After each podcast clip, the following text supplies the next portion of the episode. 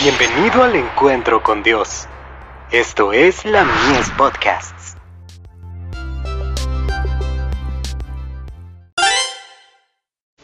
Hijos e hijas de Dios. Nos gloriamos en su resurrección. Le dijo Jesús, Yo soy la resurrección y la vida, el que cree en mí, aunque esté muerto, vivirá.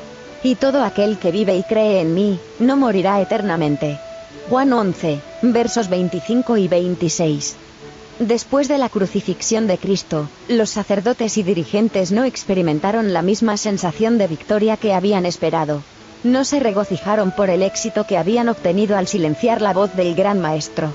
Tenían temor. Ya su muerte estaba llamando la atención a su vida y carácter. Los sacerdotes se convencieron de que sus intentos de venganza habían fallado, y temieron al Cristo muerto, mucho más de lo que habían temido al vivo.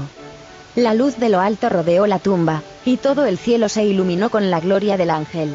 Se aproximó al sepulcro, y quitando la piedra como si hubiera sido un guijarro, se sentó en ella. Entonces se oyó su voz diciendo, Hijo de Dios, sal fuera, tu padre te llama. Y Jesús salió de la tumba con el paso de un poderoso vencedor.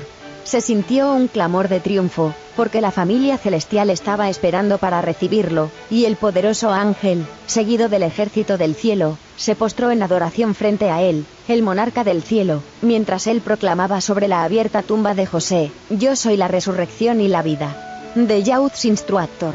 28 de julio de 1898. Todos los seres creados, viven por la voluntad y el poder de Dios. Son recipientes de la vida del Hijo de Dios. No importa cuán capaces y talentosos sean, cuán amplias sean sus facultades, reciben nueva vida de la fuente de toda vida. Él es el manantial, la fuente de la vida. The Youth's Instructor. 4 de agosto de 1898.